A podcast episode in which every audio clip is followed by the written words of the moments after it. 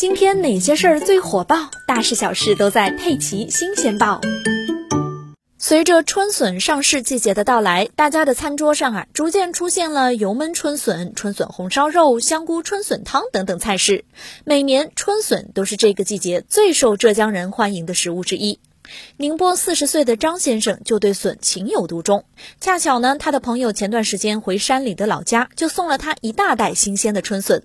这下张先生每天都变着花样的烧笋吃。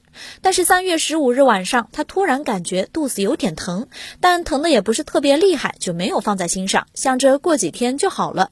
接下来的一周，继续春笋上桌。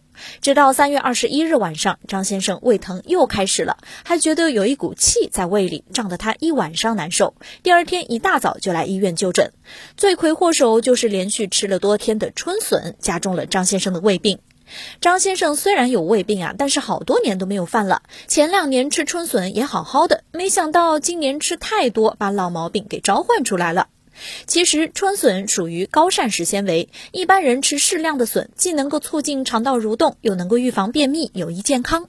但正是因为笋含有大量的纤维素，有消化系统疾病的人群大量食用之后，就会导致胃腹胀痛、反酸胀气等不适，严重的还会诱发胃出血等疾病，比如王先生。王先生本身就患有门静脉高压症，这个疾病会导致食管和胃的静脉曲张，所以平常是绝对不能吃笋的。但是王先生一个没忍住，酿成大祸。午饭时他吃了一碟春笋，下午坐车的时候就感觉胸闷头晕，一阵恶心，摇下车窗，嘴巴里一口血喷出两米远。幸好最后送医及时，王先生转危为安，从鬼门关走了一遭。